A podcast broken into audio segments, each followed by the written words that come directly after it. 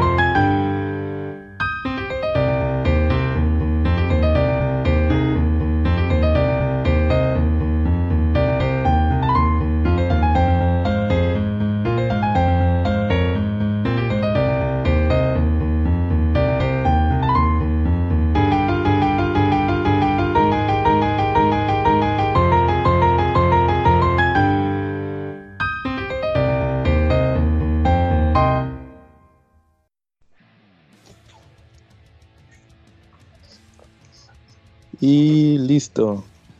Pues esta noche nos encontramos Joe. Y Carlos. Ahí la, la calaca anda desaparecido, entonces pues no descarto que en un rato más entre. A lo mejor Pues se lo llevó estamos- un huracán, ¿no? Ahí el de Acapulco. Sí, quién sabe. Pues empezamos con el capítulo 3 del CC Podcast. Primeramente vamos con nuestros patrocinadores, así que eh, la página de Facebook del CC Podcast, ahí nos encuentran con nuestras publicaciones. También mencionar Viñeta Regia en Blogspot, ahí encuentran mis reseñas. Y en Facebook también Calaca Comics, donde pueden encontrar las reseñas de la Calaca. Charlie, ¿tienes saludos esta semana? Este, pues sí tengo saludos para el grupo que nos vio nacer, el de Comentemos Cómics, ¿no? En Ah, Facebook. espérate, espérate. Los, los comentemos cómics, carnal. Porque siempre me dicen que, que no les mando saludos. ¿Cómo viste eso, Charlie? De aquel No. cuate. Ándale de, de Juan Carlos, ¿no? Sí, que dice que, o sea, como los forasteros, ¿tú crees que los forasteros cobran o qué? Porque pues parece saludo de los comentemos cómics. No sé, a lo mejor le cobran ahí como si fuera el comercial, ¿no? Sí, pues para andar comprando tanta cheve y todo lo que se andan ahí tomando, siempre andan bien briagos. No, no, el, el- nosotros sí, eh, sí hacemos el comercial bien, así que si David, si nos estás escuchando, pues ahí te va. Pues le queremos mandar un saludo a nuestros amigos del grupo de Facebook de Comentemos Cómics, eh, el mejor grupo para, para comentar cómics en todo el internet. Ya saben, si les gustan los cómics, si no quieren estar hablando de películas, sino que quieren conocer el medio original, pues ya saben. Comentemos cómics. Ahí un saludo para David, el administrador. Ahí nuestro buen amigo. Sí, no. Y también síganos en nuestra página de Facebook, que es c.c podcast, ¿correcto? Así es, sí, el CC Podcast en Facebook, con muy buen material. Te Oye, ¿y esta mandando- semana qué te castigaste, amigo, de cómics? ¿Qué compraste? Esta semana, pues fíjate que me compré. A ver, deja que estará bueno platicar de lo que compré. Bueno, sí, sí, esta semana me llegó el. Bueno, sobre. Puedo comentar de dos cómics. El primero fue el de. Que compré en Amazon. Ahorita en Amazon hay una oferta de cómics al 50% de descuento. Pero es casi todo es puro cascajo. Y compré los de Green Arrow de Jeff Lemire y Andrea Sorrentino. ¿Tú no, tú no leías el de Old Man Logan, Charlie? Sí, lo leí, este, leí la serie original.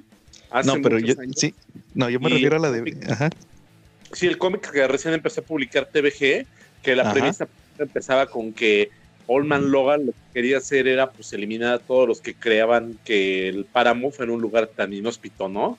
Entonces Ajá. lo estaba cazando uno por uno, ¿no? Antes de que sucediera el futuro del páramo, ¿no?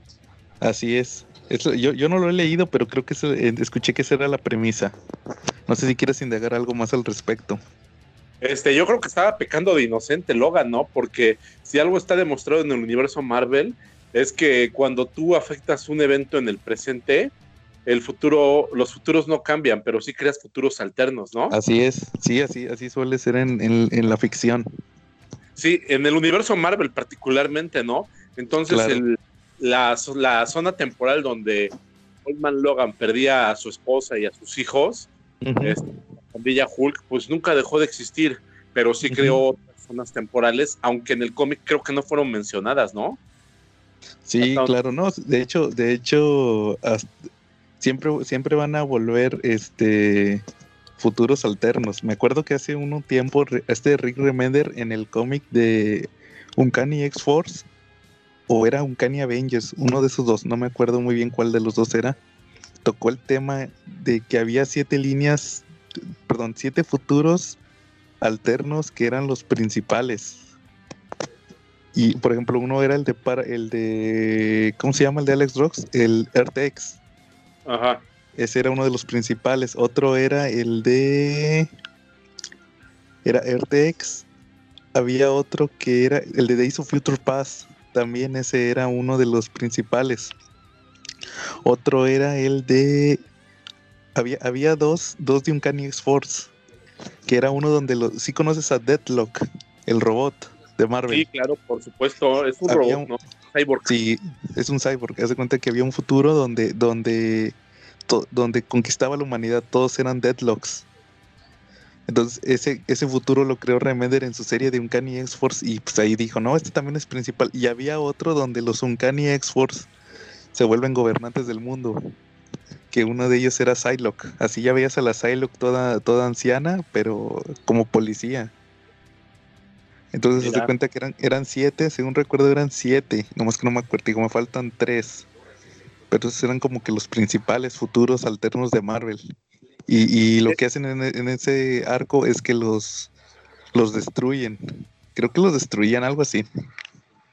Pues de hecho, de hecho en Marvel se maneja mucho la teoría de la piedra sobre el agua, ¿no? Para referirse a los futuros. En algún cómic dijeron que sus futuros eran como aventar una piedra a, un lago. Se vas a generar muchas ondas. Dice, así pasa exactamente con los futuros aquí cada que, pasa, que haces algún acontecimiento, algo que crees que va a cambiar el futuro, no lo cambias, lo que haces es que generas más, más, más futuros todavía. Sí, claro.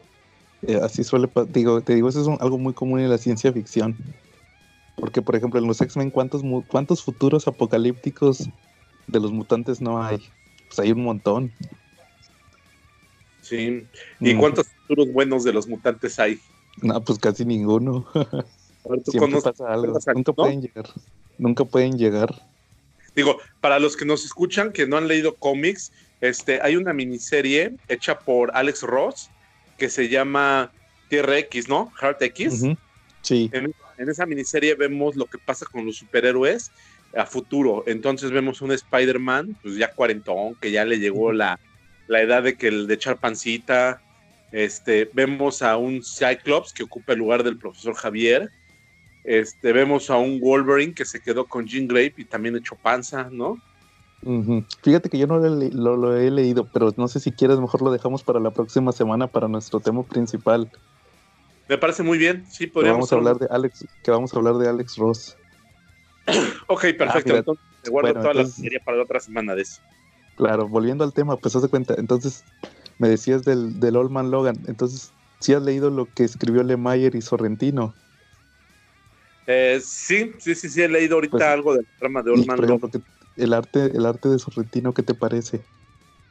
Eh, me gusta. La verdad es que, mira, prácticamente a mí arte de cómics que diga, puta, no, no me gusta, pues está difícil. Yo creo que cada, cada, cada cómic o cada artista de cómics tiene, tiene una manera, una interpretación. Esto es más o menos como para los que les gusta echar tragos.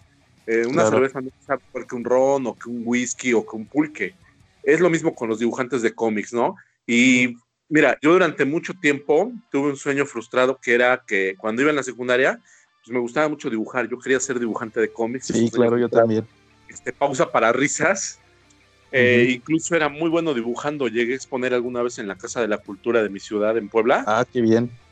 Eh, pero, pues no, precisamente por el ejercicio que tengo de dibujo, eh, respeto muchísimo a cualquiera que se aviente a hacer 24 páginas de trazos, de verdad. Oye, Charlie, ¿y tú eres de Puebla, Puebla? O sea, de la ciudad de Puebla. Sí, efectivamente, de la ciudad de Puebla, Puebla. Ah, ah fíjate, yo tenía un, amigo en la universidad que era de un pueblo que se llama Tenango. De ahí de Puebla. No sé si lo está Por ahí, Sí, está por ahí cerquita de Puebla. Ah, qué bien. Sí, mira, bueno, te comentaba, haz de cuenta que eh, Jeff Lemire y Andrea Sorrentino trabajaron, haz de cuenta que en Green Arrow. Antes de, antes de Allman Logan, ellos trabajaron juntos en Green Arrow. que era que hace cuenta que ese cómic cuando ellos lo hicieron era cuando el Green Arrow ya lo iban a cancelar. Es más, no lo, no lo, no lo cancelaron nomás porque acababa de empezar la serie de Arrow.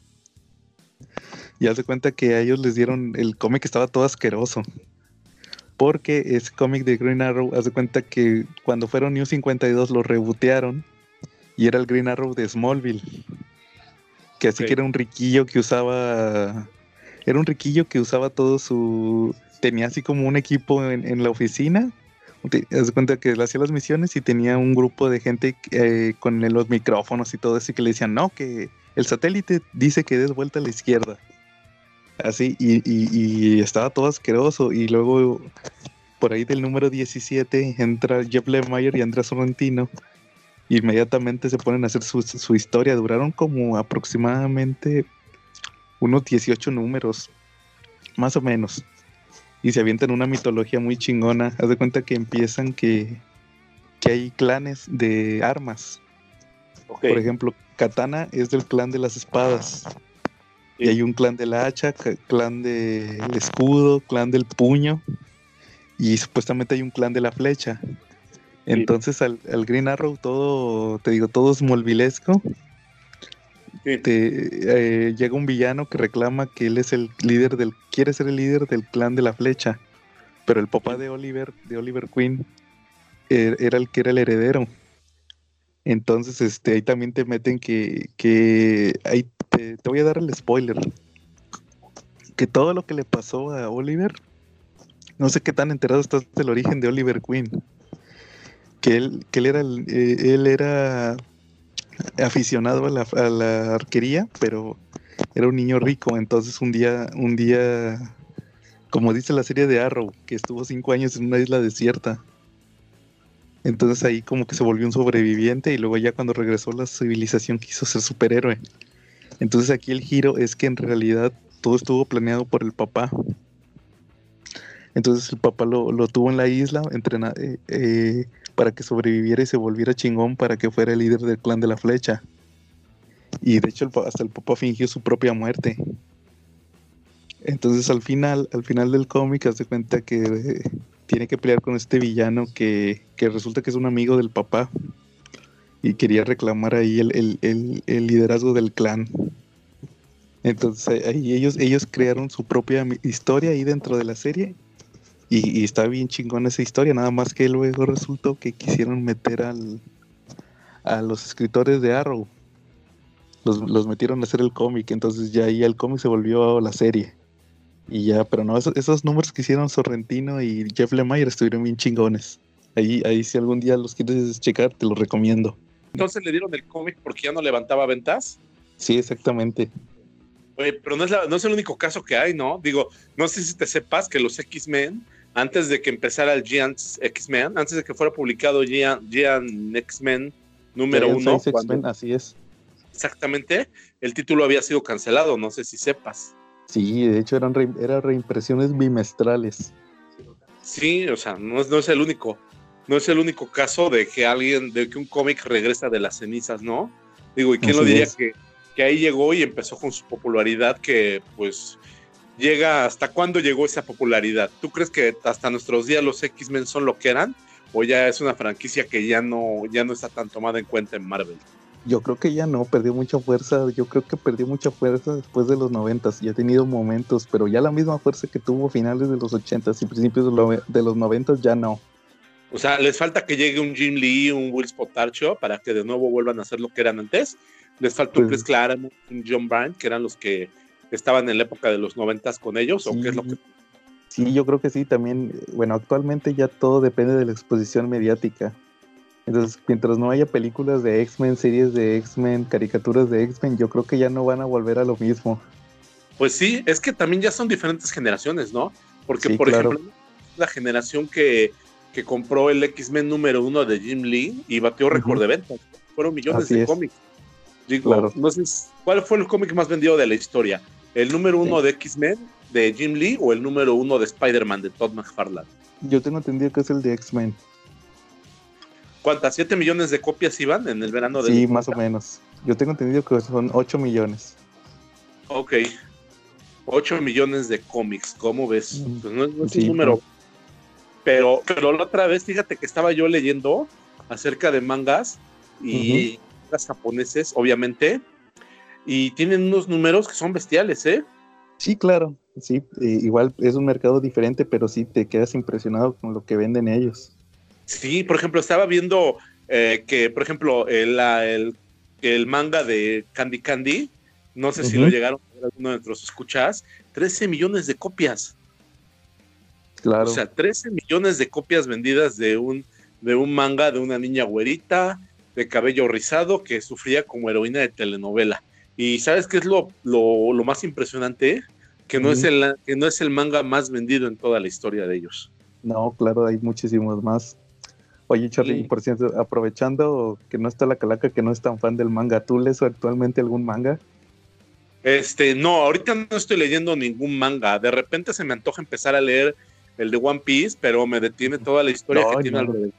Sí, no, no, está, está, está gacho. Sí, la verdad, ¿eh? ¿de Eh, se me ha antojado también ojear la nuevo, el nuevo que está saliendo de Ultraman, ¿no? De Panini. ¿Qué tal? ¿Tú lo has leído? No, no lo he leído. De hecho, yo soy bien ignorante de Ultraman. Sí, a mí se me antoja leer Ultraman o Bestiarius. Bestiarius, ¿has Ah. leído Bestiarius? Eh, no, ese lo leyó David. De hecho, ahí tiene una reseña en el grupo. Lo deberías de- lo deberíamos de invocar ahorita, David, pero pues no Sí, creo que haya muchos sí. para que llegue, ¿no? Claro. Oye, por ejemplo, ya, pero bueno, dices que no estás leyendo ninguno ahorita. ¿Alguno que haya sido fan? Eh, este, sí, pero no lo diría en este grupo, no lo diría así como que eh, en internet, bueno, ya me animo a decirlo. Mire, Este, leía Sailor Moon. Ah, no, yo tengo una historia bien curiosa con, con Sailor Moon. De hecho, te iba a decir, es lo que te iba a decir, te iba a decir, no, no, Charlie, no te, que no te vergüenza, yo leí Sailor Moon. Fíjate no soy el único, creo que hay muchos que hemos leído Sailor Moon, ¿eh? No, pero déjate cuento mi historia. A ver, Este, con Sailor Moon. Eh, acá en Monterrey, no sé, no, acá en Monterrey sufríamos mucho en los noventas porque aquí Televisión Azteca tenía su canal local. De hecho, hasta la fecha tiene Azteca, TV Azteca Noreste, se llama. Ajá. Entonces, pues muchas, muchos de lo que veían allá en la Ciudad de México y el área de allá de, del centro, acá no llegaba. Ah. Porque pues metían sus noticieros, sus noticieros locales. Entonces, también pues tú, tú te acordarás que antes, los millennials ya no se acuerdan, que se batallaba mucho con las antenas, con la señal análoga. sí, exacto. Entonces, por ejemplo, en mi casa casi no se veía el, el, el- el canal 7. Y era subirte a la azotea, ¿no? Estarla moviendo la antena. Sí, claro. Entonces yo casi de niño, yo creo que de niño nada más vi uno o dos capítulos de Sailor Moon. Entonces, cuando Panini anunció hace unos años que iba a sacar Sailor Moon, yo lo compré porque dije, porque dije, nunca leí, nunca leí Sailor Moon. Entonces dije, me da curiosidad, curiosidad saber de qué de qué va la historia. Y aparte en ese entonces, hace como unos tres o cuatro años, salió un reboot de la serie. Volvieron a sacar un anime, pero que era muy apegado, según era muy apegado al manga. Ajá. Entonces yo dije, no, pues lo voy a leer nada más para ver de- si es. No, pues lo empecé a leer y pues sí, sí lo, sí lo coleccioné. Y ahí lo tengo, de hecho, el, el manga de Sailor Moon. Oye, ¿y algún anime que hayas visto últimamente? Mm, últimamente, pues yo creo que el de. mm, High School of the Dead no lo has visto, está buenísimo. Sí. Ah, sí, pero es, bien- es bien El High School of the Dead es bien pornocho. Pues sí, No. pero pues está bien divertido, está bien. Sí, claro. Fíjate que, que estuve viendo uno que se llama mm, Video Girl. No, no, no, no. High Score Girl. Me lo recomendó, me lo recomendó un cuate del trabajo. ¿Y ¿Qué tal? Eh, pues es de unos chavitos que juegan videojuegos en los noventas. Street Fighter.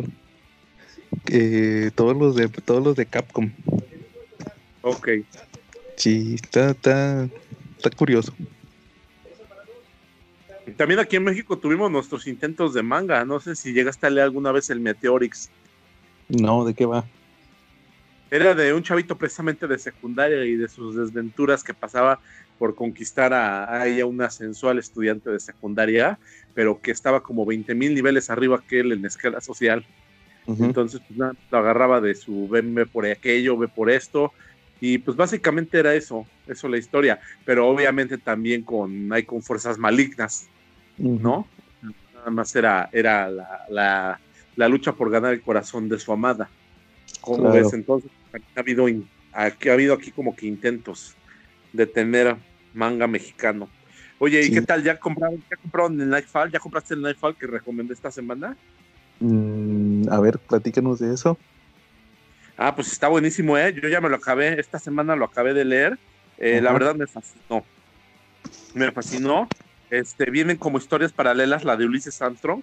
Ulises Armstrong es que estudió en la Academia Militar en Estados Unidos. Ahí lo meten sus papás porque pues, es problemático. Eh, y pues, pues es tan problemático que en una de esas pues, le prende fuego a la academia con sus compañeros adentro y se escapa. sí, de hecho. Ajá. De hecho, de hecho, a, Ulises Armstrong, ahí yo lo conocí en el Detective Comics de, James Tynion, que ahora es el que va a escribir Batman. Ajá. Él, él, lo movió como, lo convirtió en hacker. En hacker, en hacker informático, pero haz de cuenta que un detalle bien interesante de, de Ulises Armstrong es que te digo, la versión más nueva era hacker, pero en un punto de la historia tienen contacto con la versión de Tim Drake del universo anterior. O sea, el, el Tim Drake que, estuvo en Nightfall, pero ya adulto. O sea, le dicen, este, este es una, este el, el, Tim Drake actual y aparece una versión adulta de él que viene siendo la, la del universo anterior, o sea, lo que te digo, del universo anterior, la que estuvo en Nightfall, en, en los noventas, o sea, la versión, la versión post-crisis, podría decirse, la versión post-crisis de, de, Tim Drake. Tim Drake.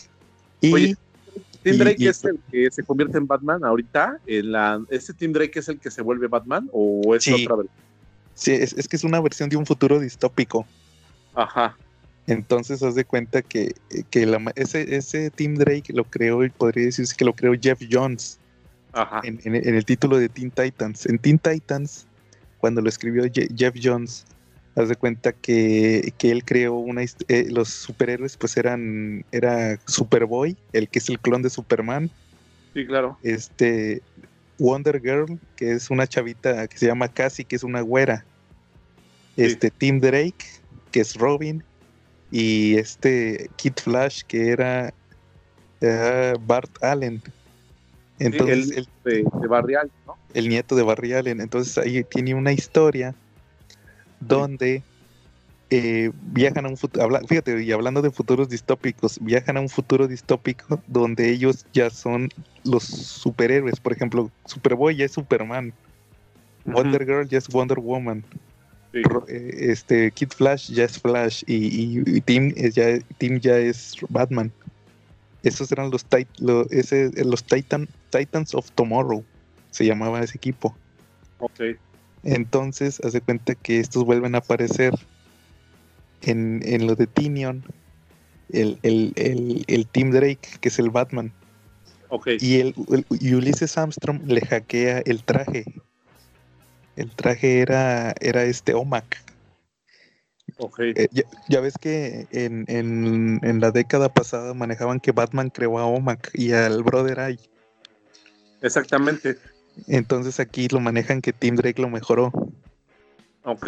Y, y, y Ulises se lo hackea. Y luego pues ya el personaje se desaparece. El Batman ese ya se desaparece, pero Ulises se quedó con el, con el Brother Eye. Y le hace el comentario a, Tim Normal, le dice que eh, yo soy un hacker, pero en, una versión de otro universo yo soy tu, peor enemigo y, fui militar, o sea, es la versión que sale en Nightfall. Exacto. Sí, te digo, y, y por ejemplo, eh, yo no lo compré, y acuérdate que yo lo tengo en inglés. Yo, yo compré ese tomo de Preludio a Nightfall el año pasado cuando salió originalmente en inglés. Pues porque no pensé que lo fueran a sacar en México, sino pues me hubiera esperado. Bueno, no esperarte un año, ¿no? Si había la oportunidad, cómpralo, ¿no? Sí, claro. Aparte, pues, este, y aparte eh, es, es tamaño monster, ¿verdad? El que tú tienes. Sí, tamaño monster. Es un poquito más grande que un cómic normal. Sí el, mío, sí, el mío es tamaño normal, es tamaño cómic. Y también su papel es diferente. Este papel es como satinado. Te va a aguantar muy bien el paso del tiempo. Yo creo que este va a ser muy bien unos 30, 40 años sin echarse a perder el papel. Sí, claro, esos, esos son los beneficios del papel moderno. En la versión en inglés le ponen papel como más clásico, como para que tenga el, el toque, Sí, el toque nostálgico, exactamente. Y por ejemplo, Charlie, eh, decías la, la, historia de Ulises Armstrong. ¿Qué te pareció la historia de, de Riddler? Riddler, el Riddler el acertijo, este, le pone veneno, tiene acceso a la pócima de veneno. Pero entonces, porque Bane se la pone. Sí, exactamente, también se pone bien gelatina de mamey y se agarra a golpes con Batman, ¿eh? Sí, claro. Pero por ejemplo, si te fijas, el, el, Batman estaba bien asustado porque porque la última vez que había peleado con el acertijo fue en lo de, de lo de Dark Knight Dark City. Sí, que hablamos precisamente de la Sí, sí, que el acertijo fue cuando él estuvo poseído por el demonio, ¿no? Uh -huh. Sí, en esa historia. Y por ejemplo, ¿qué te pareció? ¿Qué más viene ahí? Déjame recordar. Ah, pues mira, viene lo del alcalde Kroll. Uh -huh. Es un sistema de ahí, es una trama. Eh, el uh -huh. alcalde Kroll, más adelante, spoiler, ojo, spoiler, va a ser capturado por el Joker y, y Scarecrow, ¿no? Así y, es. Vivir lo que es el miedo realmente. Él es alguien que, ese alcalde es alguien que está haciendo la piedra en el zapato de Gordon. Sí, que anda detrás de él. Sí me acuerdo de eso en Nightfall. Que lo está, se la vive, se, en, en Nightfall se la vive diciéndole que no necesitan a Batman, que no necesitan a Batman, y luego a la mera hora, como dices, lo capturan el guasón y el acertijo. Perdón, el espantapájaros. Efectivamente. Aquí como dato curioso, te puedo contar que yo viví en la adolescencia todo esto que fue de Nightfall. Esta uh -huh. era la época pre-internet, era una época donde no tan fácil tenías acceso a internet, pero sin embargo éramos una generación muy chismosona porque nos enterábamos de muchas cosas uh -huh. eh, y teníamos nuestras teorías conspiratorias bien raras. Eh, alguna vez les platiqué en el grupo que uh -huh. al respecto a este tema, el preludio a Nightfall, se tenía muchas teorías muy locas. Una de ellas era que incluso el Batman tenía SIDA y que por eso estaba bien madreado. Ah, sí, sí, está bien curioso. Que de hecho, si te fijas, en el preludio Nightfall, en el primer número, te sale lo de sale Vicky Bale. Ajá. Que dejó a Bruce Wayne. Entonces ahí inmediatamente empiezan a manejarlo de que va a entrar esta Chandra, la negrita. Sí, la doctora. Sí, la doctora que al final es la que cura a Batman. Igual sí. te empiezan a manejar lo de por lo de Bane, la venganza de Bane que estaba inédita en México. ¿Qué te pareció? Me pareció buenísima, ¿eh? La verdad sí. es una versión que se parece mucho. Este Bane es, es cinematográfico totalmente. Ese es el Bane. Si, si, ustedes vieron la película de, de Batman, donde sale uh -huh. Bane, eh, la última, no la, no donde Bane parece luchador, la de Schumacher. Sí. Este, no, la última. Y les Bad gustó. Dark Rises. Exactamente. Si les gustó esa, les va a encantar esta, la de Venganza de Bane. Eh, los primeros dos cómics que entran en este tomo porque uh -huh. es esa misma versión, es un Bane encerrado uh -huh. eh, durante años en una celda, eh, donde tiene él que, que, darse cuenta que está preso, pero que su mente está libre. Y es donde uh -huh. te das cuenta de la fortaleza que tiene Bane. Es cuando conoce a sus secuaces, a Zombie, ¿no? Que lo vio primero cuando él era muy niño, ¿no? Sí, Zombie, Trog y, y Beard. Exactamente. Y cómo Bane cuando cuando se apropia de la prisión ahí en Santa Prisca, -huh. eh, se los lleva, los libera y se los lleva. Sí, eran sus secuaces más fieles. Oye, por, fíjate, una, una, cosa curiosa, cuando yo leí Nightfall hace unos 10 años, Ajá. Compré, los, compré los tomos de Beat cuando los estaban rematando. Ok. Y, y una de las cosas que me llamó más la atención fue que faltaba ese, la venganza de Bane. Claro. Y yo me quedaba conforme avanza la historia, pues ya ves que sale el eh, este Killer Croc sí, claro. con los brazos enyesados. Sí, y no sabías por qué, ¿no? Sí, y ahí salen en Preludio Nightfall te agregan ese número. Nomás te decían que Bane se lo había...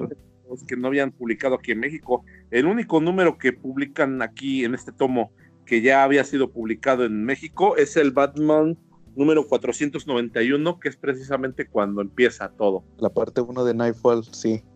Sí, todos los demás no han publicado. Igual, igual te digo, hay un número de Robin de Nightfall donde pelea con el, con el, con el acertijo. Igual ya ves que sale también todo vendado. Sí. Y pues aquí es donde nos enteramos que fue Bane también. Fueron los secuaces de Bane que le dieron unos plomazos. Sí, a mí se me hizo también pues espectacular y también se me hizo muy chistoso porque pues, lo plomearon, lo rafaguearon bien rico y nada más sale con el brazo enyesado, ¿no? Sí, pero sobrevivió por el Bane, por el Venom. Sí. Oye, que, por, que... por cierto, Ajá. ¿Te acuerdas la semana pasada que hablamos de, de SAS?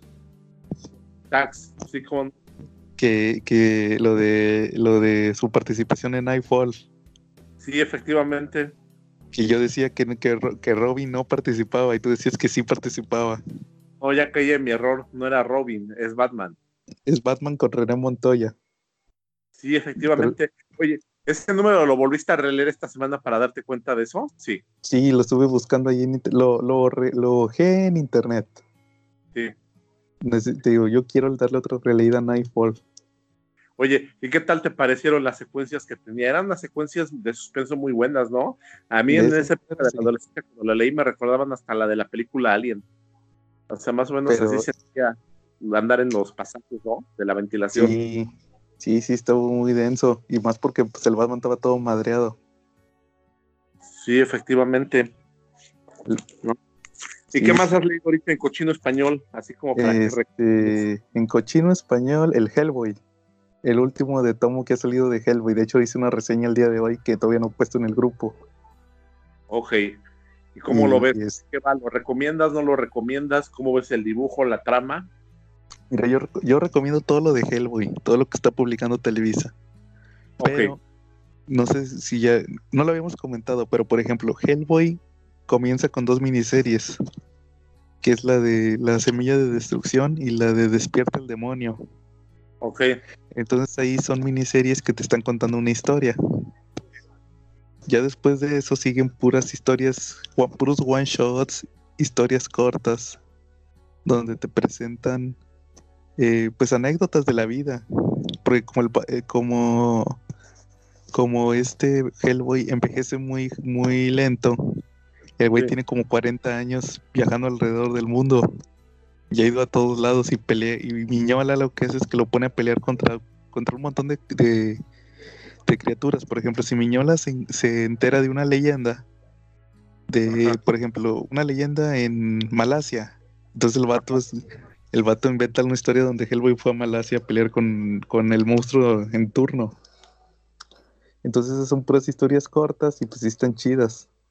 Pero luego, por ahí de 2004, eh, empieza con lo de la continuidad forzada, que es cuando este, que es cuando Hellboy se sale de la agencia, la agencia paranormal. Ok. Y, y empieza a buscar su destino. Ok. Entonces, haz de cuenta que después de publicaron las dos miniseries y luego dos tomos de puras historias cortas y luego otra vez dos tomos de, miniseries de la historia principal de Hellboy. Y ahorita el, último que publicaron que fue el de la bruja troll son otra vez miniseries. Perdón, son otra vez one shots. Ok. Entonces como que como que te saca porque ya estabas muy picado con lo del destino de Hellboy. Que, va a haber una guerra. Va a haber una guerra entre. En, en la parte donde se quedaba en el presente, iba a haber una guerra entre las criaturas mágicas y, la humanidad. Y luego pues, te, interrumpen la historia para meterte otra vez eh, historias cortas y pues sí te saca de onda de, de lo, cómo se estaba manejando el cómic hasta ese momento. Muy bien. Muy bien, muy bien. Sí, o sea, está recomendable, pero, pero. ¿Está denso? sí, o sea, te saca de onda. De hecho, en inglés, fíjate que en inglés ya se manejan omnibuses. Ajá. Entonces, si tú quieres seguir la historia principal, eh, hay omnibuses, hay tres, me parece que son tres o cuatro omnibuses que es pura historia principal. Entonces, si tú los compras, ahí vas a tener pura historia que va en orden cronológico, avanzando todo, toda la historia de Hellboy. Y hay, y hay omnibuses aparte que son las puras historias cortas. Entonces ahí sí, ahí sí no te pierdes. Ya sabes el orden ahí. Muy bien. ¿Qué estás leyendo en el cochino español? En cochino español les recomiendo muchísimo Betty y Verónica. Es del de archiverso de Riverdale. De, me decías que es el de, es el de Adam Hughes. Es el de Adam Hughes. Ahorita sacaron una serie muy corta de solamente tres números. está muy entretenida, es muy divertida. Tiene unos dibujos espectaculares, la verdad están muy bonitos. ¿Y de qué va a ser? Este, muy, muy, muy padres. ¿De qué va? La historia es, es en sí es una crítica hacia la globalización, hacia cómo vamos perdiendo eh, nuestra identidad por tener marcas. Eh, dicho de otra manera, en, en, Riverdale está la cafetería de Pop, ¿no? La de Pepe. La época, si le llaman Archie en los 70s, 80s, le decían Pepe. ¿Sale? Actualmente no me lo sabía. Es un es una cafetería típica de Estados Unidos donde van los chavos a comer maltea, a tomar malteadas, a comer hamburguesas, papas a la francesa. Y la historia va de que un conglomerado de cafeterías, así tipo Starbucks, eh, decide comprar el, comprar el negocio de Pepe para convertirlo en una cafetería. Eh, y obviamente pues, los adolescentes de Riverdale pues no les gusta tanto la idea porque son muy apegados a ir a meterse al negocio de pop. Entonces, pues liderados por Betty, empiezan una campaña para rescatar a, para juntar el dinero necesario para poder rescatar el negocio de pop. Pero no contaban con que el papá de Verónica, Lutz, es, este, accionista de la, de la compañía esa. Ah, ¿lo leíste? no, Lo, adiviné. es que es muy esperado, ¿no? Esta accionista de Verónica, pues obviamente la, la sangre pesa mucho y va a apoyar a su papá. Claro. durante tres números las vemos agarrarse de las greñas, este, invertir táctica tras táctica para hacer ataque y contraataque, la guerrilla y la insurgencia que tienen ahí en, en, Riverdale, como de repente la ciudad se divide porque unos son Team Verónica y otros son Team Betty. Son Team Betty. Archie está en medio de los dos y no sabe qué bando elegir. Y así se van tres números hasta que termina con un final este, esperado pero inesperado. Ah, no, a ver, a ver si, si lo leo, ya me interesó. Fíjate que, lo que tú crees que puede pasar o lo que tú quieres que pase va a terminar pasando, pero no va a pasar por la manera en que tú crees que va a pasar. Ah, fíjate que, fíjate que yo sí me enteré de ese cómic cuando salió. Pero se tardó un chorro en ser publicado en inglés porque por lo mismo de que el Adam Hughes se tarda un chorro. Sí, Según recuerdo, salía uno creo que cada seis meses o algo así. Por eso también no le puse mucha atención en aquel entonces. Oye, y por ejemplo, tú no, tú no, ya no me no recuerdo muy bien tu comentario del, de la del podcast pasado. ¿Tú no has visto Riverdale? Este Riverdale, no, fíjate que he tenido ganas de ver los capítulos. He visto solamente unos ahí aislados, pero sí, la verdad me ha gustado la visión que tienen de Archie. Eh, sí tener la misma adaptación. Eh, en ese sentido, sí tengo como que la, la cabeza muy fría en cuanto a Archie. Mm. Y no espero que, las, que una adaptación de la serie de televisión sea exactamente igual al cómic. Sí, mira, fíjate que a mí la temporada 1, creo que fue algo que me faltó comentar a mí. La temporada 1 me gustó, pero porque son poquitos capítulos, nada más son como 8.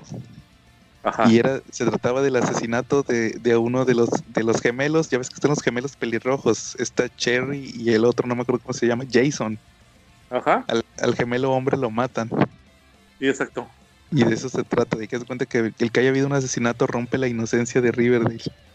Y pues ya nos vemos. Yo en Riverdale siempre me ando persinando porque se la viven acá teniendo sexo ahí bien precoces todos. Sí, salen pandillas, hay drogas. Sí, ya la, temporada 2, haz de cuenta que se trata de que eh, hay un asesino en serie. Ajá. Que está medio denso. Y la temporada, esa es la temporada 2. Y la temporada 3 hay un culto satánico. Ajá. Y yo, y yo tengo pendiente ver la mitad de la temporada. De hecho, me estoy esperando que la suban a Netflix. Ok. Y ya se cuenta que lo que me llamó, lo- me acordé porque en la temporada 3 resulta que el papá de Verónica, que acá es como, acá en, ah, es un latino, son latinos, la mamá de, de Verónica es latina, el papá es latino y pues ella es latina. Sí, exacto.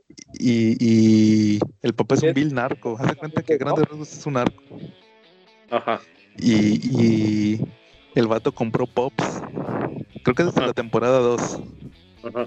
Y eh, en la temporada 3, Verónica, me acordé ahorita de lo, por lo que decías, porque Verónica compra, la- le quita, legalmente le quita la cafetería Y abajo pone un casino, según que bien ilegal.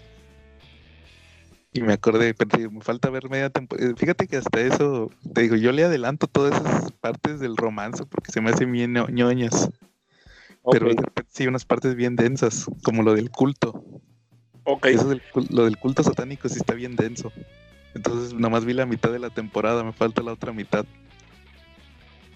Muy bien. Oye, y del archiverso, ¿qué más has leído? ¿Qué has leído? Ar- Archie, eh, fíjate que leí los primeros números de Mark Waid. ¿Y qué tal? Pues se me hacían bien, fíjate que en aquel entonces se me hicieron bien telenovelescos. Hasta dije, mira, esto, esto lo podrían hacer una serie de televisión y ¡zas! Al, al, al año, año y medio sacan Riverdale. Pues de hecho fue una miniserie de 12 números, ¿no? La visión de Mark Wade de Archie.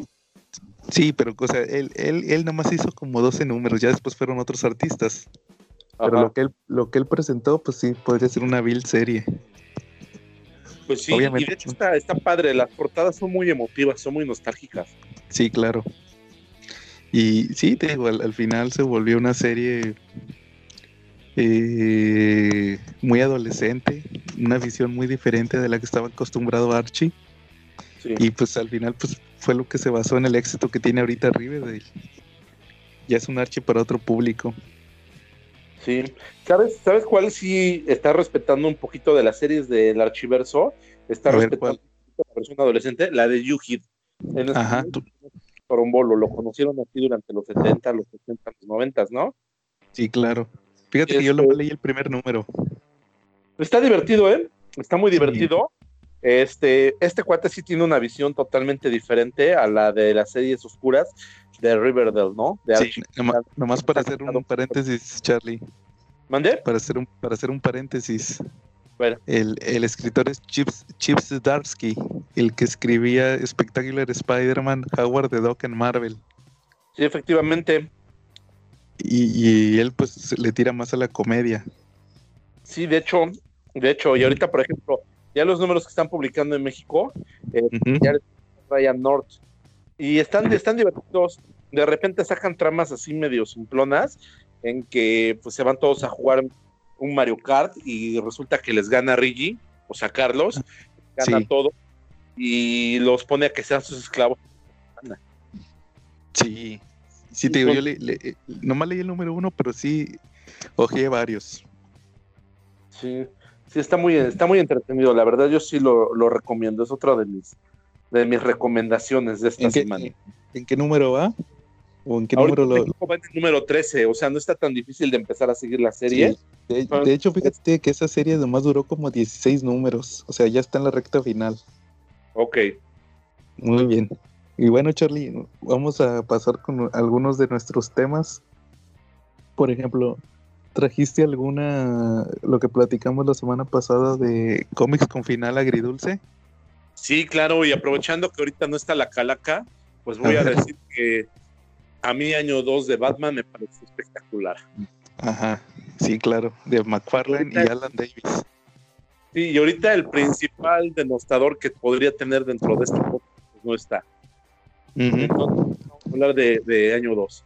A ver, a mí me gustó mucho el manejo que tuvieron de, de la historia de Batman, cómo, cómo lo hilan con el pasado, en donde aparece un antihéroe o villano, ¿cómo se le podría llamar a...? Era la Pues parca. era un antihéroe, sí, la parca. En inglés era el Grim Reaper, me parece.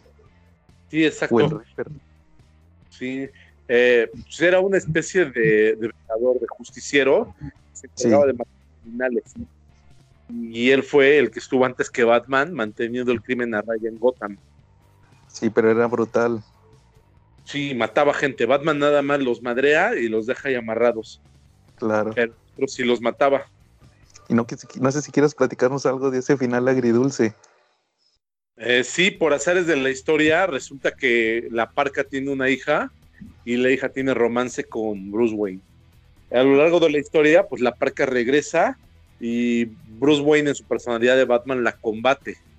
Eh, y al fin, y hacia el final del cómic se descubre la identidad de la parca y obviamente Batman gana, eh, pero resulta que la, hija de la parca se siente con culpa por todos los hechos de su padre y se le ocurre enmendarlos.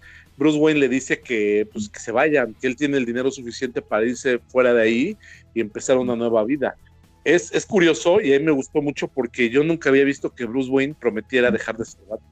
Y ahí de hecho, es la única vez que lo ha hecho, ¿no? Sí, de hecho ella se vuelve monja, ¿verdad? Sí, efectivamente ella quiere remediar las culpas de su padre y se vuelve monja. Y al... ¿Ah? Continúa, Charlie. Y al final, pues Bruce Wayne queda solo.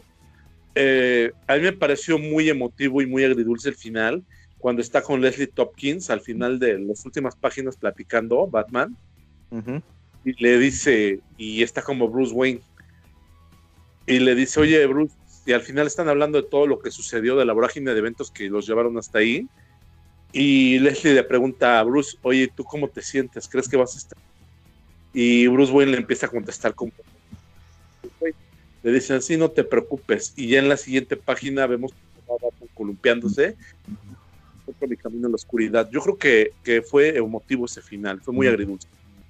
Sí, claro, mira, de hecho el personaje, si, no mal lo recuerdo, se llama Rachel. Ese personaje es, el que está basado Rachel, la que aparece en la trilogía de Nolan.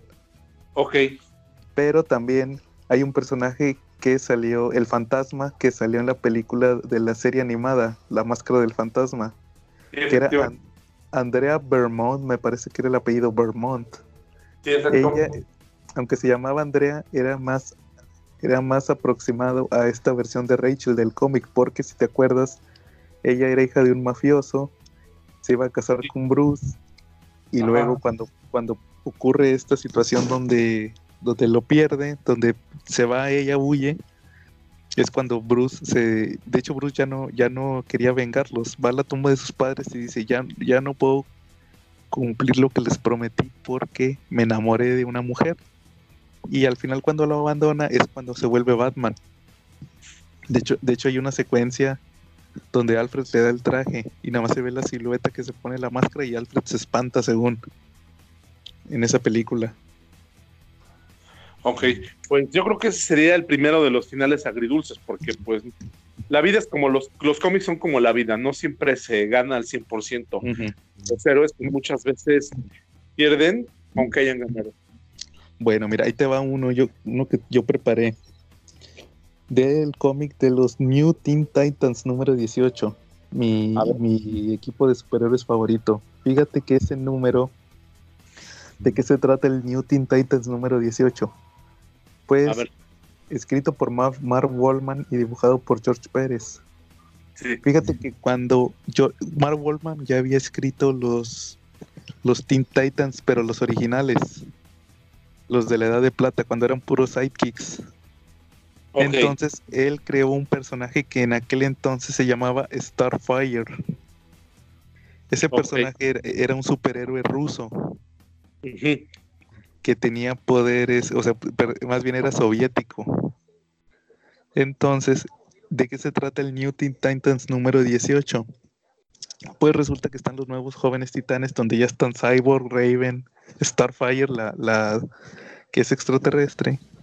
Y de repente les avisan que el otro Starfire, que después tengo entendido que se cambió el nombre a Red Star, eh, ahí, nunca, ahí nunca lo mencionan por su nombre de Starfire. Nada más hacen el comentario de, ah, es que nosotros lo llamábamos Starfire porque era la traducción de su nombre ruso. Entonces, pero le dicen Kovar, Kovar, su apellido es Kovar. Ok.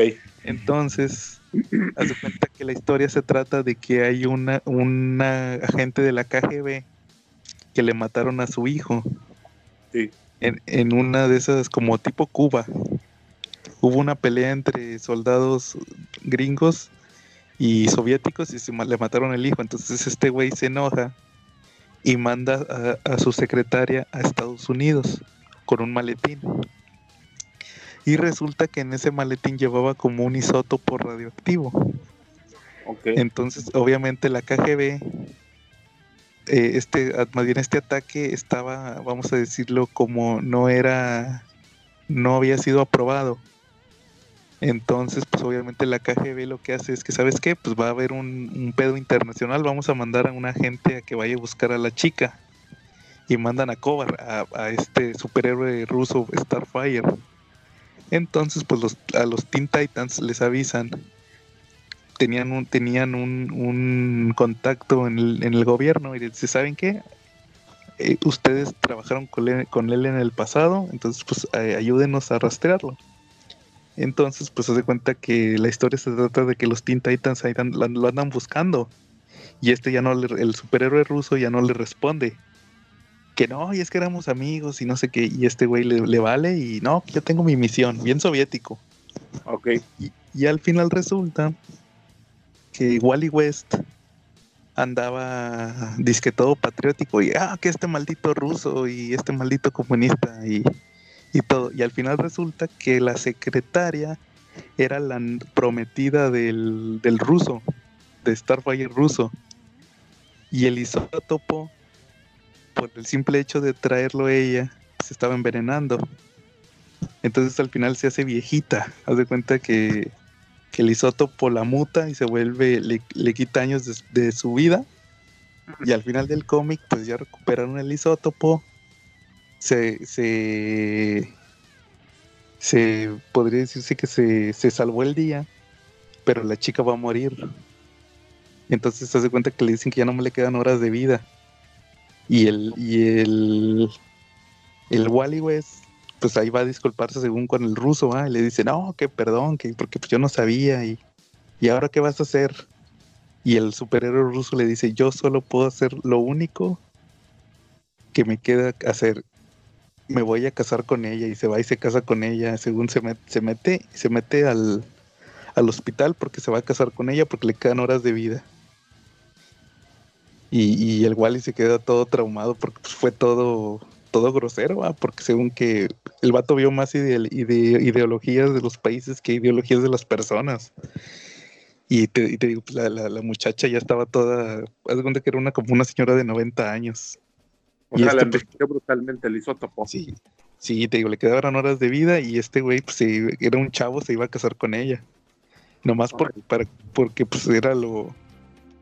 Le quedaban horas de vida, prácticamente. No, sí, sí, yo me acuerdo cuando lo leí sí me quedé, ay, caray. Sí estuvo fuerte. Ok. Muy bien, Charlie. ¿Algo- ¿Algún otro que quieras comentar? Sí, como no. Wolverine Origins. ¿Lo recuerdas? Lo- Fíjate que nomás lo leí una vez, pero el final de Wolverine Origins, ajá, que es que, que Wolverine matan a Origins. todos. Efectivamente. Para los que no nunca, nunca han leído cómics de Wolverine, Wolverine Origins es donde de alguna manera nos dan un, un pasado de Wolverine, un pasado que, que ni siquiera él recuerda. ¿Sale? La historia nos remonta hasta el siglo pues, ya no pasado, porque fue el, fue el antepasado, ¿no? El antepasado. Mira, eh, nada más como comentario. Los que hayan visto la película de, de X-Men Origins Wolverine, los primeros cinco minutos podrían decirse que están basados en el cómic de Origins. Es una adaptación muy libre. Sí. Ajá. Sí, habla acerca de un terrateniente este, muy rico, ¿sale? Los Howlets, si, no, si no mal recuerdo, ¿no? es. Este, pues resulta que tienen una familia con, con dos hijos, eh, la esposa y el patriarca de la familia Howlett. Eh, resulta que tienen un hijo que está muy enfermo, ¿no? ¿Sí? Eh, y sale por ahí un guiño a Servertooth, un, un adolescente ahí medio gandalla que vivía con ellos, que era hijo de, de uno de sus, de sus empleados, Sí, claro. este, que le decían perro, ¿no? Sí, Doc. Que de hecho, eh, a grandes rasgos, el cómic te da el cómic apuntaba que Logan era el, niño Dog. Y el giro, pues es, salvo que, tú lo quieras decir, no sé si tú quieres decir el, giro del cómic. No, ya dilo, dilo. No te quitaré el Que el niño enfermo era, era en realidad Logan. Efectivamente. Entonces tú querías hablar del final. Sí, hacia, hacia, él conoce ahí, este, durante ese estadía, conoce a una pelirroja eh, que se llama Rose. Así es, una, una niña que va a trabajar de sirvienta. Sí, efectivamente. Y luego al final, pues, terminan ellos yéndose a vivir lejos. Este, van a donde están pues, los empleados, están construyendo una vía de tren. Pues son mineros. Una vía de tren y, están con ellos trabajando porque Logan ya no tiene acceso, James Howard ya no tiene acceso a los que pasaron ahí. No se los leo para que la lean. Eh, la serie termina al final con algo muy emotivo. Eh, resulta que Rod muere y las cartas y había unas cartas una pista para Logan en el futuro están siendo quemadas. Cocinero. Sí, Charlie, como que te perdiste, pero lo que quisiste decir ahí fue que, que al final del cómic de Origins, eh, Logan se, vuelve medio loco por la muerte de Rose, se va y resulta que todas sus pertenencias las empiezan a quemar y ahí estaban varias cartas que podrían ser el guiño al pasado de Logan. Que ahí estaba todo lo que le podía ayudar con su pasado, pero lo perdió porque las quemaron y pues de ahí Wolverine pues, continúa con sus desventuras de que todavía no sabía su origen. Sí, de hecho. Me pregunto si, Logan algún día regresará ahí a esa provincia. Pues quién sabe, ya pasó demasiado tiempo. Eso fue, fue a finales del siglo XIX. Ah, o, tú te refieres a la casa, a la casa de Logan. Efectivamente, la casa de James Holder. Eh, no, quién sabe. Fíjate que cuando esté en la calaca hay que preguntarle si algún día regresó. Sí, que yo sepa, nunca ha regresado Wolverine. De hecho, es una parte que comentaba yo al principio. Logan ni siquiera la tiene. No la tiene clara, claro. Sí, mira. Y por ejemplo, eh, ahí te va otro que yo preparé. Es el Batman 424. La historia del hijo del diplomático. Que tú le conoces muy bien esa historia. Sí, efectivamente. Es donde se nos muestra el lado más salvaje de Jason. El segundo, el segundo Robin de Batman. Claro. Cómo empieza su, su descenso hasta romper con Batman totalmente y con todos sus nuevos formas de Batman. Claro, mira, la historia va, para los que no sepan de qué va el cómic del hijo del diplomático, pues resulta que eh, Robin eh, detiene a un chavo que estaba golpeando a otra, a una chica y lo mandan a, a la comisaría y resulta que es hijo de un, se llama Felipe, es hijo de un diplomático. Entonces por el simple hecho de ser hijo del diplomático lo sueltan porque pueden causar un, tiene influencias y pueden causar ahí algo, un conflicto internacional. Entonces, pues resulta que el vato es cocainómano y todo eso. Golpeador de mujeres. Sí, golpeaba a la chica que se llamaba Gloria. Entonces, al final del, para hacer, no hacerlo largo y que lo lean, al final de la historia resulta que Batman y Robin preparan todo para que, que haya un arresto para este chavo. Pero al final, como quiera, pues hay muchos vacíos legales. Y al final de la historia, este chavo le dan la libertad de hacer una llamada y le habla a la chica Gloria y la amenaza. Entonces, al final, Robin va a checar a la chica y resulta que por la llamada que le hizo este otro güey, ella se colgó. Se prefirió suicidar porque sabía que este güey la podía matar. Y sí, iba a salir. Sí, iba a salir iba a salir libre. Entonces al final va Robin con él y lo confronta en un balcón. Y para cuando llega Batman ya nada más ve que, se cae, que se cae el, el hijo del diplomático. Y obviamente lo primero que hace es preguntarle a Robin si lo aventó o se cayó. Y pues Robin le dice, no, se cayó cuando yo llegué, pero pues obviamente eran como que los guiños a ese Jason que no, que ya estaba demasiado corrompido y ya iba a, a, ser ese muchacho que nadie extrañaría en, en, la muerte en la familia. Ok. Muy bien, Charlie. ¿Cómo ves si pasamos al, al tema principal de una vez? A ver, vamos si quieres de una vez. Bueno, pues el tema principal era que íbamos a hablar de historias que eh, iban a ser historias que dividieron opiniones, gente, gente que les historias de Marvel que a la gente que hay gente que le gusta y gente que no le gusta. Tú ibas a platicar de Marvel Zombies. Ah, sí, como no, Marvel Zombies es una historia que dividió mucho a, los de Marvel, de los cómics. Aquí piensa que es una obra basura, no aporta nada.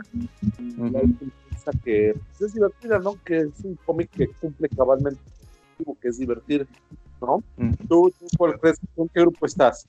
¿Piensas que Marvel Zombies es, es basura o que Marvel Zombies cumple con entretener? Mira, yo creo que, yo mi opinión es que Marvel Zombies es sobreexplotado. Las primeras dos miniseries se me hacen muy buenas. Las escribió Robert Kierman, el escritor de Walking Dead. Pero yo, yo sinceramente sí creo que Marvel se engolosinó y sacó en Emil, en Emil miniseries de Marvel Zombies y ya perdió demasiado.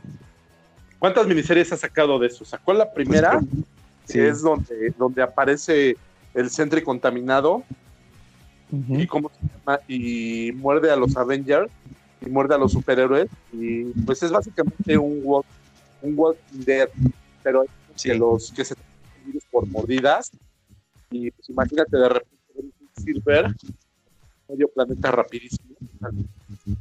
Sí, claro. Y luego, y luego sigue la, la segunda Marvel Zombies 2, que es la que pasa como 40 años después. Que también escribió Robert Kirkman. Luego vemos la de Marvel Zombies contra, contra Evil Darkness, ¿no? Sí, Army of Darkness, sí, de los de Evil Dead. Esa yo ya no la leí. Sí, esa, esa estuvo muy entretenida. Sale en la, la película de México, se llamó El despertar del diablo. Así es.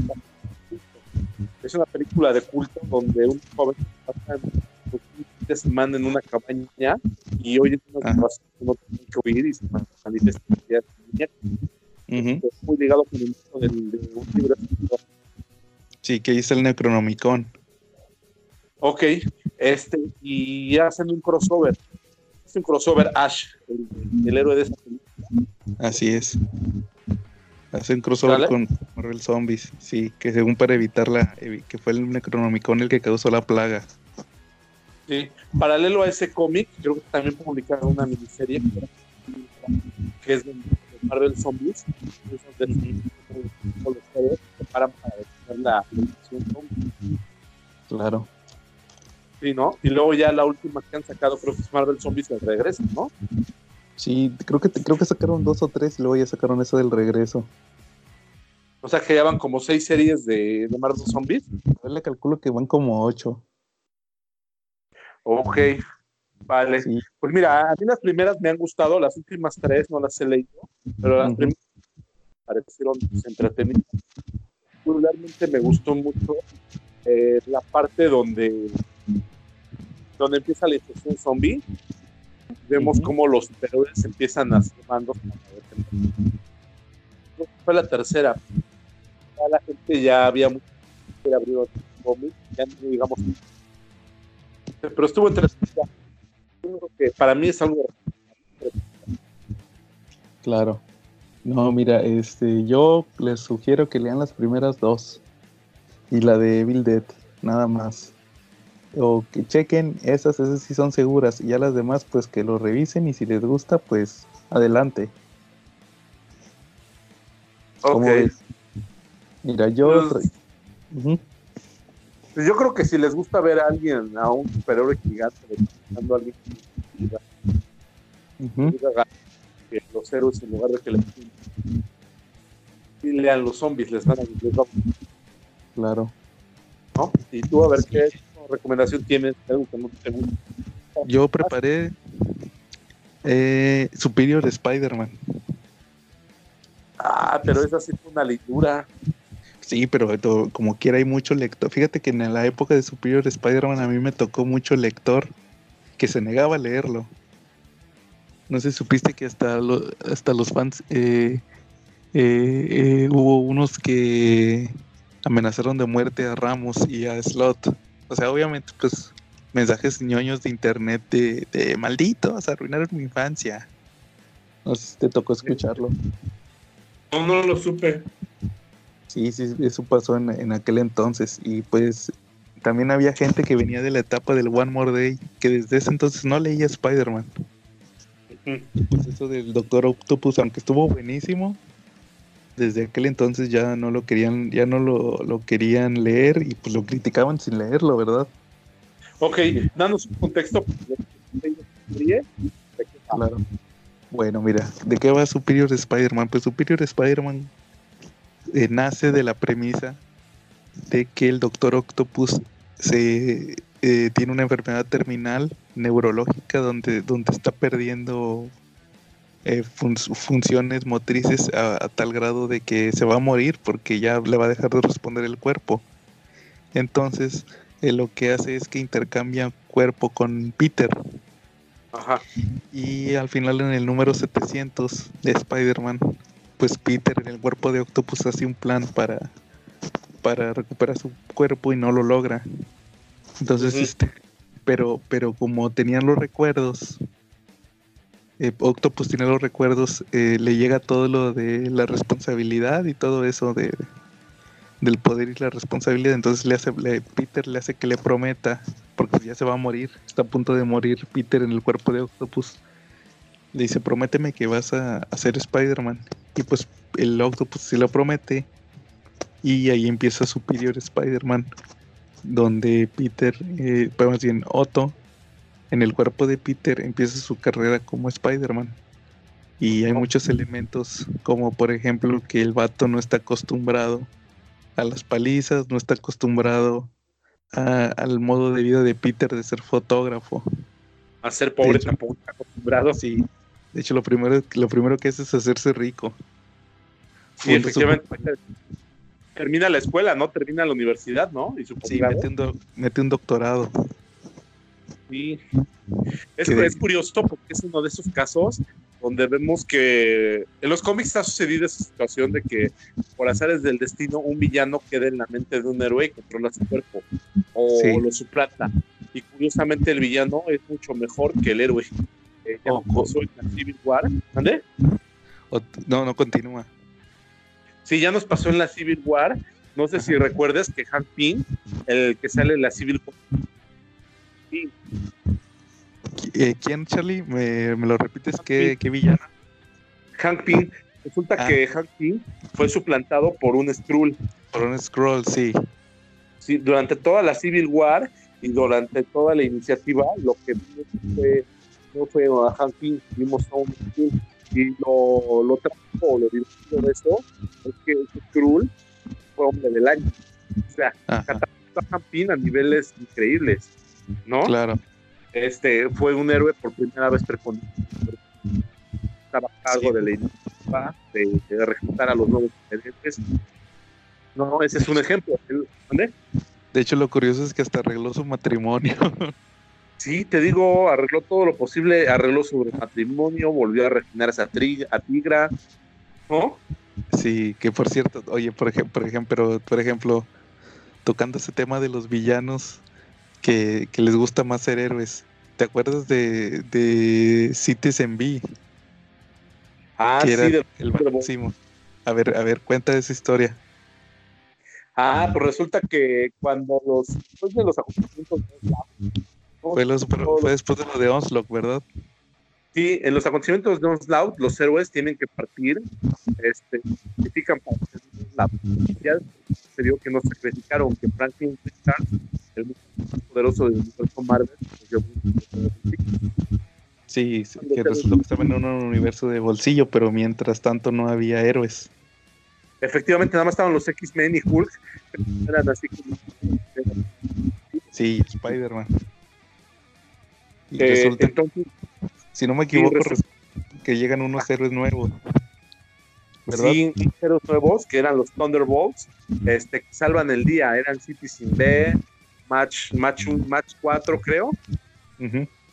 Este, sí sale Goliath y por decir algunos, y resulta que esos villanos eran los emisarios del mal, los amos del mal pasados. Los Masters of Evil, Efectivamente, los Master of Evil. liderados por el Barón Zemo. Y también logran más reconocimiento que los Sí, Eso es algo, Ajá, dinos, Charlie. es algo muy curioso porque al final del día logran más reconocimiento. Y el plan será que cuando ya todos confiaran en ellos, dominaran al mundo, pero pues sí, planes dentro de la historia. Sí, les Wow. gustó más. les- a algunos les Ajá. gustó ser más héroes. Efectivamente, como a Goliath, como a Match 4, gustó más que villanos. Claro. ¿No? Sí, Otros como ¿Como ¿Sí, quién? dime? Este, como la psicóloga, como Carla Soft, Ajá. ya pues no quería gobernar el mundo, tampoco quería ser héroe. O sea, eh, para ella ser heroína era el camino a la. Pero ella lo decía, o sea, ¿quién quiere gobernar el mundo? ¿Para quién quiere, quién quiere aventarse tanto? Claro. Sí, te digo lo que, lo que suele pasar, de que a veces los villanos, los ¿Hacen villanos, este, sí, hacen mejor papel. O Sí. "Oh, todas las, las ventajas de ser héroe. Sí, claro. Sí, repente, este, Iceman, Iceman, porque también antes de los capítulos de, de Legión, cuando Legión asesina a Javier y se vuelve, llega a la edad de Apocalipsis, eh, en los capítulos anteriores, eh, Emma Frost había violado a Iceman y había, y había obtenido su personalidad. ¿eh? O sea, ella era la que dominaba a Iceman, el cuerpo de Iceman. Y ella mantuvo manejo de poderes de Iceman superior a de Iceman. Claro.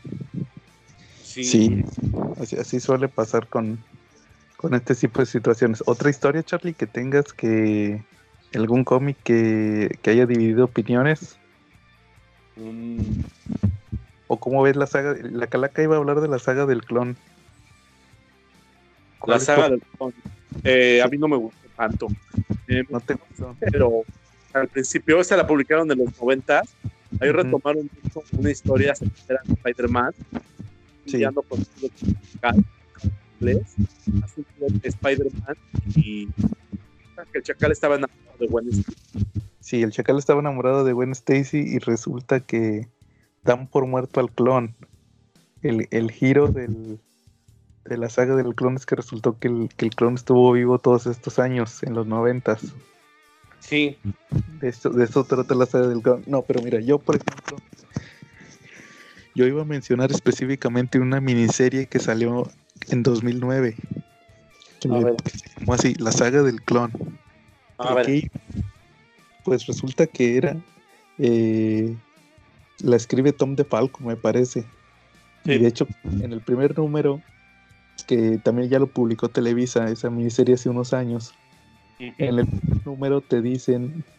Hay una carta escrita por Tom DeFalco donde dice que, que es la, que la, la miniserie que, que van a que están presentando es la historia original. Nada más que como la, la saga del clon vendió mucho, les hicieron que alargaran la historia. Ah. Entonces por lo mismo ya no pudieron terminarla como ellos querían. Y ellos juran y perjuran que esa es la, la- la- la verdadera historia, como debió de haber terminado. Cam- cambios que pusieron, pues que el villano de la saga del clon no era Norman Osborn, era Harry. Harry está vivo, no murió. O más bien, ¿te, te acuerdas que, que cuál era el pretexto que ponían para que Norman reviviera? Que resultó que la fórmula del, del duende lo salvó de cuando lo mató el deslizador.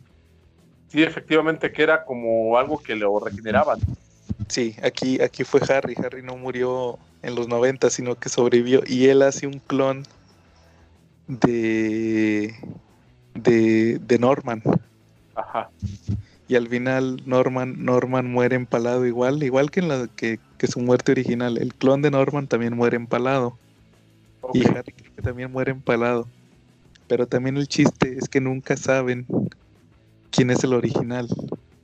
O sea, Ben, ben Reilly se va. Ben Reilly se va y dicen él y Peter, ¿sabes qué? No me importa quién sea el original, tú eres Peter Parker, yo soy Ben Reilly y se va. Y ahí sí nace la hija, la, la niña sí nace. Y la tienen ahí, nomás que pues ya ves que a los editores les dio miedo que, que Peter se hiciera viejo.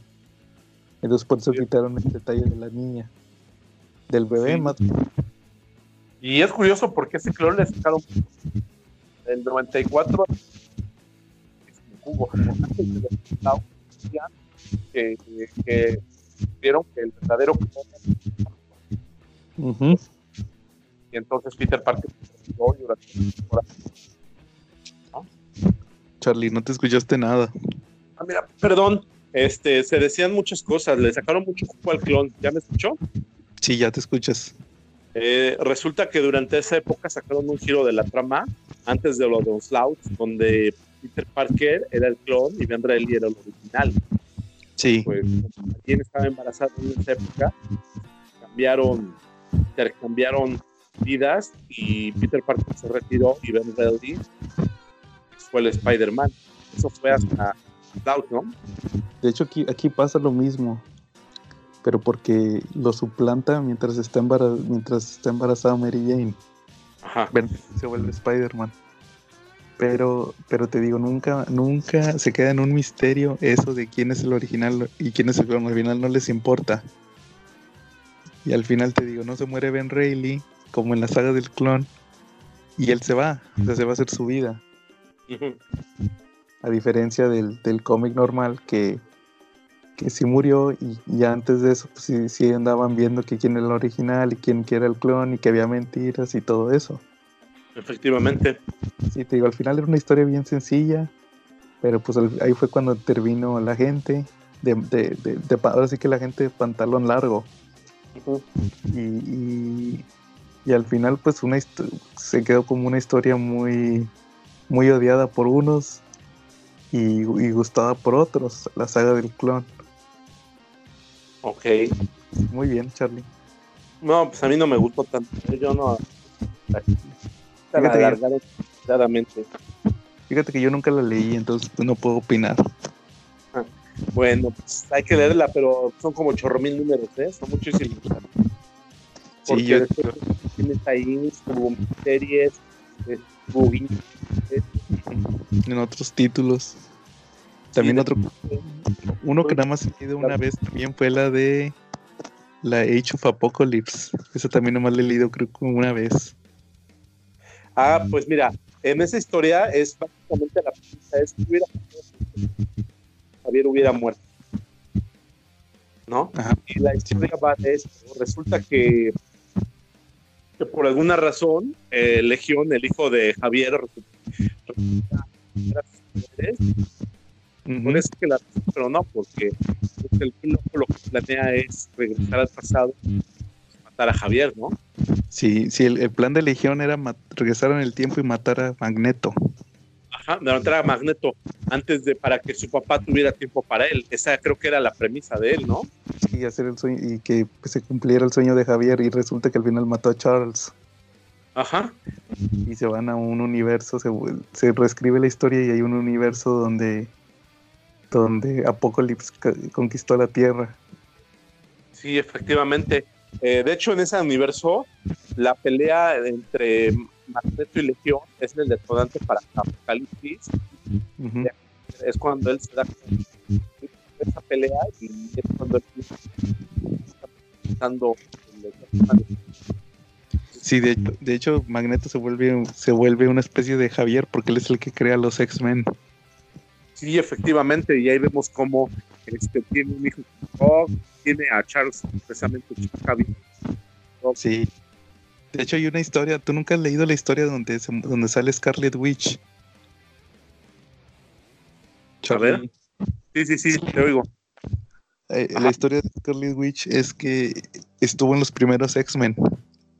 Ajá. Pero Apocalypse les mandó uno de sus jinetes Y, y, y se muere, se muere Wanda. Sí, Es de, efectivamente. es de los primeros que se muere. Sí.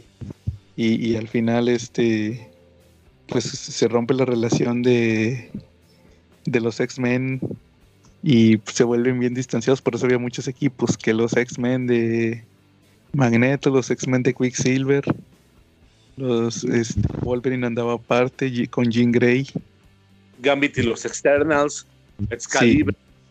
Excalibur, sí, con este, con el, Con- Nightcla- con el Nightcrawler todo, todo pirata. Sí, que, que se lo retoman después este Re- Remender en su Uncanny X-Force. Sí, Retoma- efectivamente. Y esa historia es un futuro bastante, bastante agridulce. X-Men, donde vemos que, que hay guiños al universo Marvel. El universo Marvel no es como lo conocemos. que Sí, claro, cambió mucho. ebrio, ¿no? Mm, Sí, claro, sí, sí hubo, hubo- digo, tiene los guiños, pero cambió demasiado. O sea, al final, pues Apocalypse, sin unos X-Men que defendieran, Apocalypse prácticamente conquistó el mundo. Sí, efectivamente, ahí no, ahí no hay Avengers. No existen No. los Avengers. De muchos de los humanos están en campos de concentración. Vemos en un campo de concentración para humanos a la tía May, ya con el espíritu roto. Ajá, Este, sale también ahí. Eh, salen también algunos de los Avengers, pero la Vemos a Gwen Stacy viva. de sí, es como parte de la resistencia, ¿verdad? Sí, efectivamente forma parte de la resistencia. Igual Tony. Ajá, igual Tony Stark. Vemos a Norman Osborn, que también sale ahí al servicio de Apocalipsis. Es una parte de una de, de villanos Ujú, que tienen tecnología para estudiar bastante. ujú. Sí, que iban a aventar una bomba nuclear, ¿no? De hecho, sí se acaban, ha hecho Apocalypse. Sí, sí, de hecho, de hecho hay, hay continuación de esa historia. Hay un Wari donde marca que como no se terminó, eh, ¿qué hubiera pasado si no terminaba con, con lo del cristal y con la bomba, el caso de la guerra de, de Ajá, que, que llega a Galactus. Sí.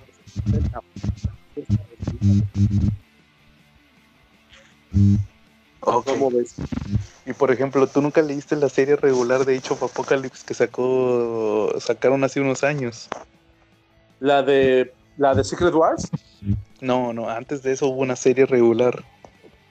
este no. Yo sí, que cuando matan a Apocalypse, Ajá, eh, los, los celestiales, como ellos lo asignan, Ah. siempre tenía que haber otro. sí. Y en este caso le toca a Wolverine. Ah, ok. Wolverine se vuelve como, como Apocalypse con armadura y todo. Mira, y se vuelve villano. Sí, de hecho en esa historia le, le- fue también hubo crossover con los X-Force de Wolverine. Ajá. Y ahí Logan conoce a su hija de, de la Age of Apocalypse, que es la hija de él con Mariko, Ah, con Mariko Yashida. Y ahí la matan. Sí, está bien interesante esa historia. Y, y te digo, ya al final creo que sí le dieron cierre, pero eso ya no los leí. no, ¿Qué le. Nada más sí. Sí, el chiste, es que sí sobrevivían. Al final el chiste es que sí sobrevivían a la, a la A la bomba. nuclear. Ok, Yo creo que eso de lo de Galactus no lo tomaron en cuenta para la serie regular. o sea, eso no pasó en la serie regular, ese fue otra, otro giro. Sí, sí, te digo, fue como otro giro. Ok, vale, Muy bien. Entonces, ¿cómo ves si dejamos el episodio aquí? me parece bien. Entonces, aquí llegamos, la calaco se saltó, pero la otra semana. Sí, la calaca se desapareció, pero esperemos tenerlo la próxima semana porque vamos a hablar de Alex Ross. Ok, perfecto. Muy bien, entonces fuimos Joe Y Carlos. y nos vemos en la próxima.